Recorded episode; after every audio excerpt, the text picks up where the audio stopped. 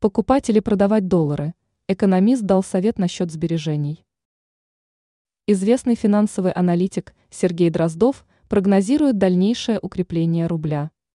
Связывает он это с полугодовым отрезком до выборов президента России, в течение которого, по его словам, сохранится обязательная продажа валютной выручки экспортерами. Вместе с тем эксперт не советует гражданам прямо сейчас бежать в обменники, рекомендует проявить терпение – ведь впереди еще полгода. И в этот период он не исключает всякое, волатильность с отскоками, например. Раньше наши сограждане бежали в обменники на панических страхах, когда рубль слабел. В результате несли большие убытки от купленных долларов, цитирует специалиста «Московский комсомолец».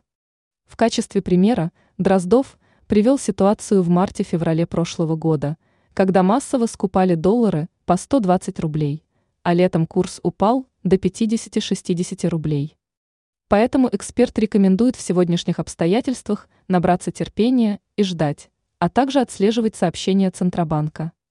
Могу посоветовать от покупки валюты пока воздержаться, выгоднее положить деньги на депозит, дал такую рекомендацию Дроздов.